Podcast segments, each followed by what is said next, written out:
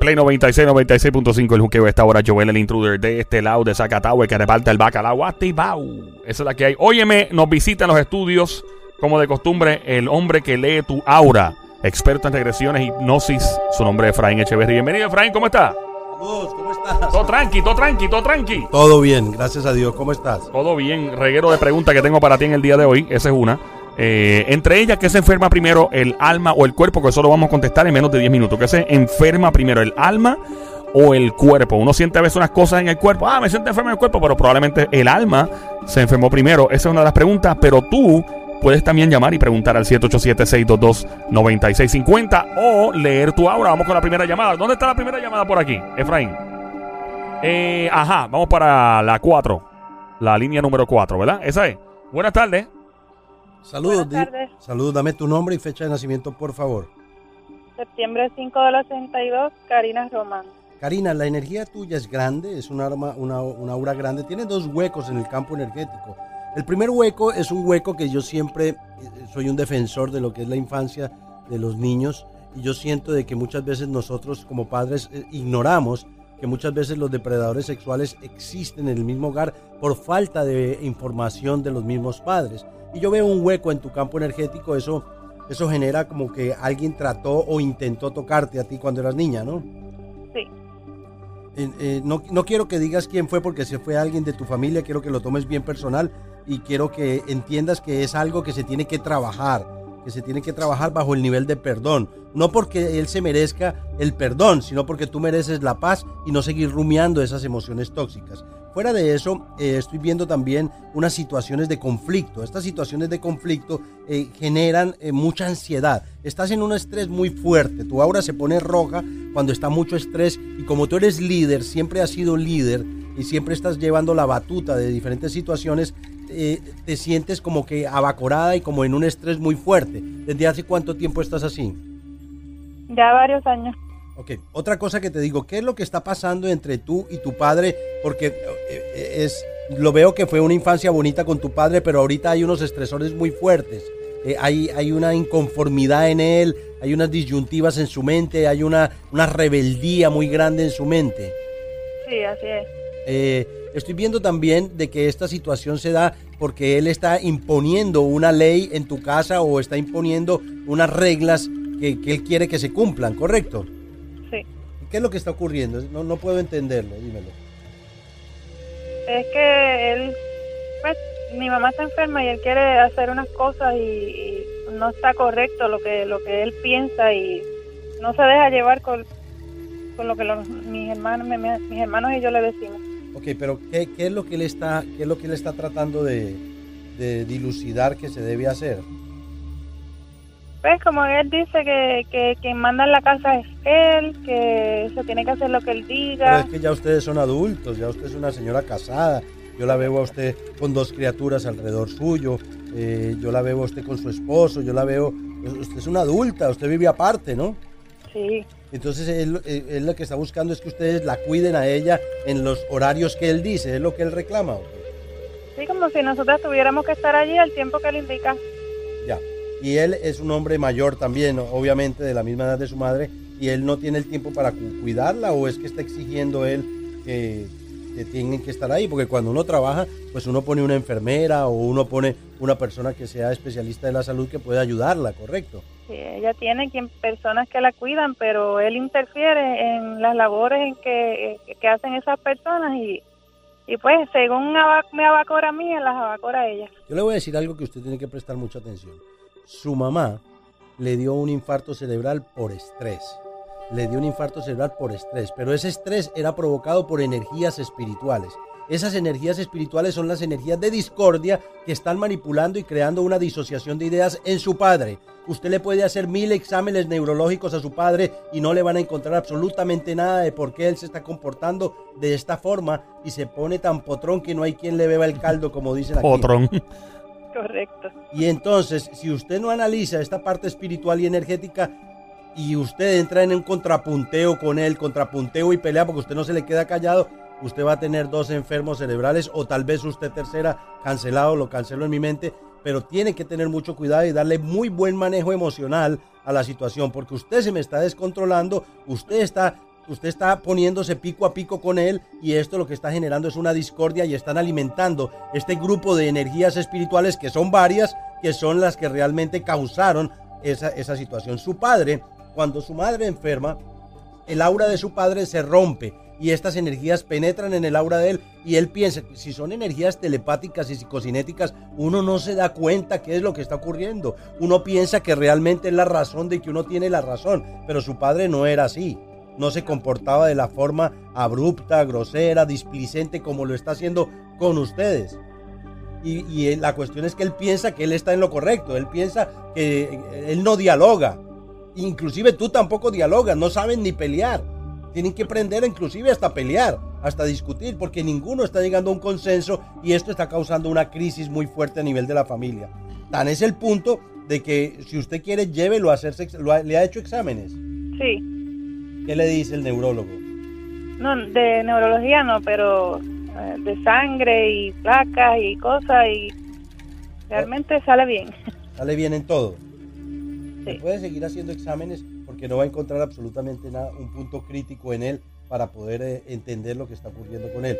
Si no lo maneja a nivel energético, se le va a hacer muy difícil controlarlo y tan difícil que puede, él no está en una edad, 75 años, no está en una edad para crear un infarto, para, para discutir, porque le puede infartar, no solo el corazón, sino, y él tiene presión alta, o sea que tiene que empezar a trabajar eso y usted no discutir, darle buen manejo. El buen manejo está en la inteligencia emocional que usted utilice para poder entender lo que él está diciendo. Usted no lo entiende porque él no tiene la razón, pero usted tiene que buscarle la vuelta para poder resolver esto.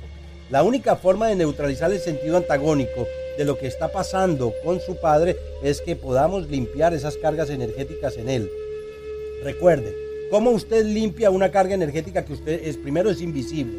Usted no la ve, es una instrucción astral de un cúmulo de energías que están son yo le llamo a ellas entidades de tensión, energías de mucha tensión que han partido de este plano y que se han quedado aferradas al, al, astral y esas energías han entrado. No sé cómo entraron al, al, aura de su mamá y cómo provocaron esto, pero su mamá perdió mucho, mucha parte cognitiva y conductual, motor fino y motor grueso. Su mamá, su mamá está mal, o sea, su mamá está en, en cama, literalmente, ¿no? Mm, No, pero no puede estar sola. No puedes, le da pánico estar sola. No, no, que que hay que dirigirla. O sea, hay que pero ella está caminando. Sí, Perfecto. ¿Y, y cómo está su motor fino y motor grueso? O sea, manos y piernas. eh, tiene mucho desbalance. O sea, se cae solita. Tiene que andar con, con andador porque con- no con puede andador. caminar solita. Ella, ella puede cocinar o puede valerse No. por sí misma. No, Se le ha olvidado muchas de las cosas de cómo se realizan. sí, Que es importante de que usted instruya a las personas que están alrededor, que me imagino que son profesionales, eh, enfermeros profesionales que ayudan y el gobierno también los provee. Cuando una persona no tiene los medios, el gobierno le provee lo que necesite para poder hacer eh, y darle, salvaguardar la salud de, un- ser humano como su madre. Pero la cuestión es que está creando más estrés su padre con, con la, con, la disyuntiva que él tiene, con la, el análisis, como él conceptúa las cosas, que es que ustedes no quieren cuidar a su mamá después de que ella le dio la vida. Y eso no es real, cada uno tiene su vida y tienen que llegar a un consenso de cómo salvar esto, porque lo veo empeorando, o sea, lo veo empeorando si no le dan buena, buena, buena razón. ¿Quién es Rosa?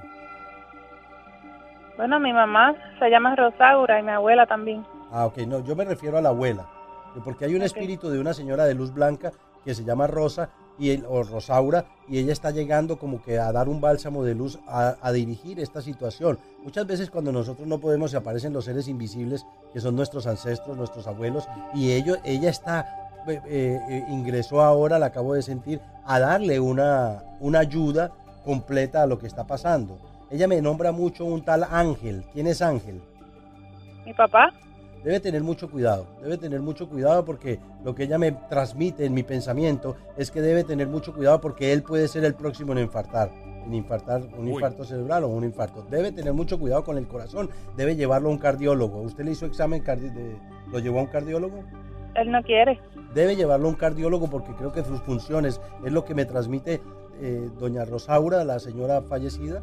Eh, ¿Ella es la mamá de él o de su mamá?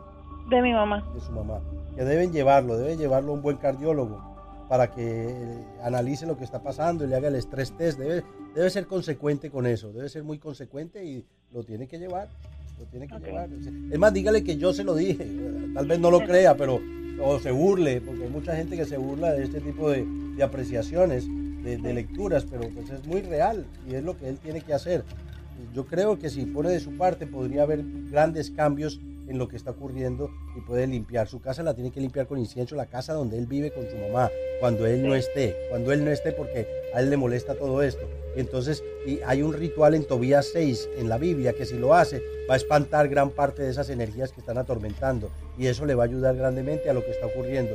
Eh, ponga de su parte, trate de no estresarse mucho porque usted está viviendo en un estrés muy fuerte lo que está pasando, pero usted es mucho más joven, su cuerpo físico está más fuerte, pero de todas formas no vale la pena desgastar los órganos con un estrés cuando usted tiene la... Hay un grupo de oración a las 10 y 30 de la noche, ore, hay millones de almas que estamos orando a esa hora, al usted unirse al grupo, pues esa energía entra en su hogar y es muy, es muy, muy consoladora, es como un bálsamo de amor de Dios hacia nosotros en ese rosario que hacemos, en esa oración que hacemos a las 10 y 30 de la noche. Si la gente se, se identificara con el grupo de oración y con la energía que se transmite a través de la oración, el planeta estaría mucho mejor y las casas estarían llenas de seres de luz y no de espíritus. O sea que ese es mi consejo básico. Creo que usted es muy inteligente, tiene mucha inteligencia emocional. No se descontrole cada vez que le dé descontrol. Yo soy la serenidad, yo soy el control de mis emociones con la asistencia de mi ángel guardián. Yo soy la serenidad, yo soy el control de mis emociones con la asistencia de mi ángel guardián. Si quiere llevarlo a mi oficina, con mucho gusto, 787-774-1844. Ahí están mis secretarios, asistentes que, que, nos ayudan a poder hacer las citas y poderlos ayudar a todos ustedes. Gracias por participar, eh, Karina, en este segmento y adelante, o sea, no, no, se, no se quite, siga ahí eh, dando el resto por su mamita y por su papá porque es lo único que ellos tienen y que él, él va a entender. Él va a entender. Gracias. Dios me la bendiga siempre. Gracias a ti por llamar. Estamos en el juqueo. Este show se llama El Juqueo. J-U-K-E-O. Se, lo vas a escuchar todas las tardes de 3 a 7. Eh, la emisora se llama Play 96, 96.5. Mi nombre es Joel, el intruder. Estamos en la música app también. Eh, con nosotros siempre, como de costumbre, Efraín Echeverry, experto en hipnoterapia, hipnosis, en regresiones, en lectura del aura, ese campo energético que te rodea, que él lo puede ver en diferentes colores. Eh, ¿qué, ¿Qué se enferma primero, Efraín? ¿El cuerpo o el alma? Es, es, eh, es bien relativo, pero la, el aura, la enfermedad entra primero por el alma, por el aura, y ahí es donde realmente puede ingresar al campo energético y poder eh, dañar realmente el campo energético, porque primero entra por el aura, entra por el pensamiento y después entra el cuerpo físico. O sea que es importante que las personas puedan entender cómo es que esto se manifiesta. Hay personas que muchas veces se han dado cuenta que el alma, eh, que el alma no puede enfermar. Dicen, no, el alma no se enferma. Lo que se enferma primero es el cuerpo, porque es lo que hay perfecto en nuestro ser interior. La realidad es que es verdad lo que ellos dicen, pero entra primero por el aura. Entra primero por el aura la enfermedad. El alma evoluciona, aprende de cada situación. Ese es el, contenido del alma.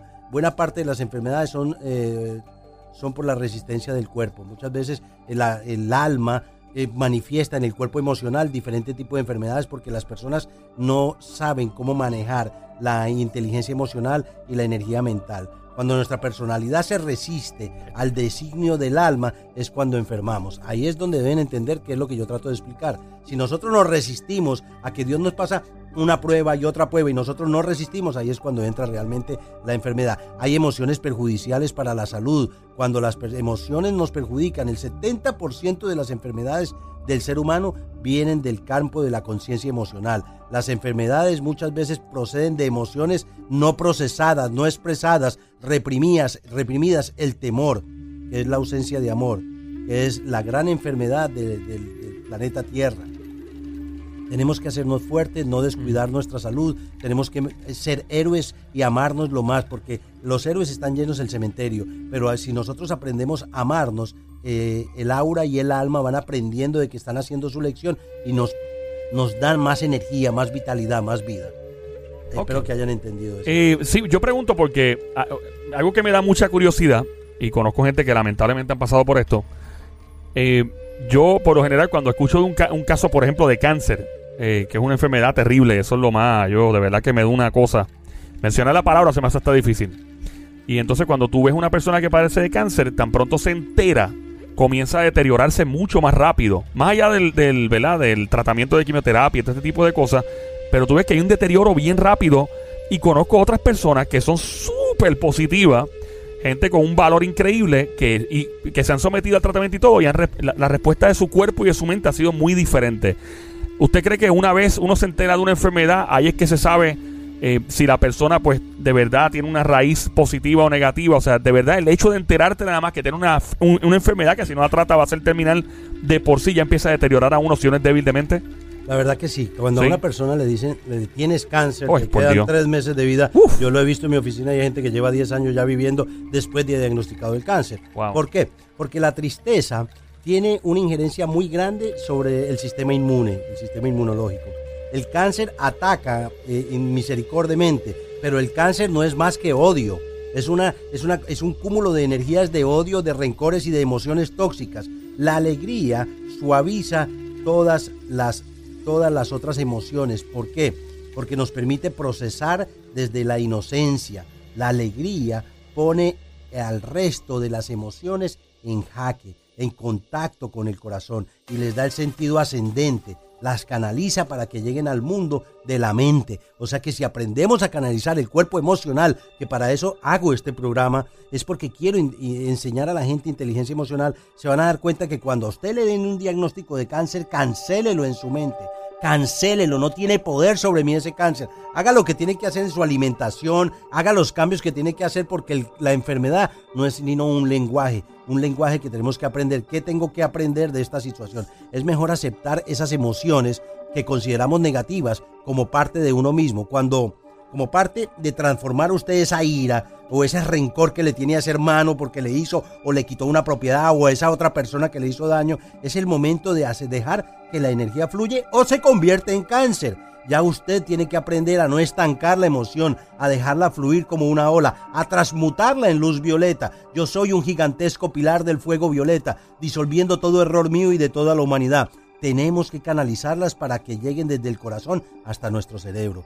Qué difícil es, sí, lo sé que es difícil. Realmente las emociones son el amor y el temor, que es la ausencia de amor. Entonces, si usted entiende y, acepta que fluyen las emociones y no se estanquen, usted puede generar una curación inclusive de cáncer. Yo lo he visto como haciendo terapias de hipnosis o de regresiones a vidas pasadas, a esta vida, a situaciones de rencores que hay en los humanos. La persona se cura indefectiblemente de un cáncer terminal. No me lo creen pero es verdad, las emociones tóxicas son lo que realmente nos hacen más daño. Hay emociones básicas de amor, pero la ausencia del amor es el temor. Entonces trabajemos sobre esas energías destructivas, pero construyendo ideas vivificadoras en nuestra alma y en nuestra mente. No nos aferremos al odio que nos hizo daño. El paso por este plano es muy pequeño. Ya hemos visto cómo cientos de personas están yendo jovencitas de este plano. ¿Cómo podemos prevenir la enfermedad? La enfermedad se previene cuando aceptamos esas emociones que, no que consideramos negativas como parte de uno mismo. Como parte de uno mismo uno tiene que aprender a transformar esas emociones tóxicas. O sea que ustedes tienen la capacidad para prevenir. Somos creadores. Así que yo creo que la mejor forma de poder trabajar sobre esas emociones es, es dejarlas fluir. Es dejarlas fluir. Es mejor aceptar esas emociones y dejarlas que corran. Me llegó odio porque mi hermano me hizo tal cosa. Yo lo perdono. Yo lo envuelvo. Yo hago mucho el ejercicio del, del balón color rosado y emanar luz rosada del corazón. Y esperar que esa, ese, ese balón lo expulse y decirle, yo te perdono. Yo te perdono no porque merezcas el perdón, sino porque yo merezco la paz. Somos creadores, así que yo creo que la mejor forma es creando salud. Creando salud no tendremos ni que prevenir la enfermedad ni que atacarla, porque seremos salud pues tendremos que aceptarla como humanos, pero es importante entender que el cáncer es odio y lo podemos transmutar. La gente va a decir, pero ¿cómo va a ser ese Señor si yo no odio a nadie? Me han dicho, mire que usted no sabe quién fue usted en vida pasada, qué usted manifestó y qué tiene que aprender en esta vida. Partiendo de esa premisa y en el mismo orden de ideas, tenemos que trabajar con el amor. El amor es el que cura todo. Gracias, Efraín. Continuamos en solo minutos. Llama para acá al 787-622-9650 para tu lectura de la hora. Mi nombre es Joel el Intruder. Esto es el Juqueo en Play 96, 96.5. Mucha gente siempre se pasa diciendo que Dios castiga. Deja eso, que Dios te va a castigar. Realmente Dios castiga. O sea, hay un castigo de Dios. Voy a hablar esto, a ver qué opina nuestro amigo Efraín Echeverry en los próximos 10 minutos o menos aquí en el Juqueo en Play 96.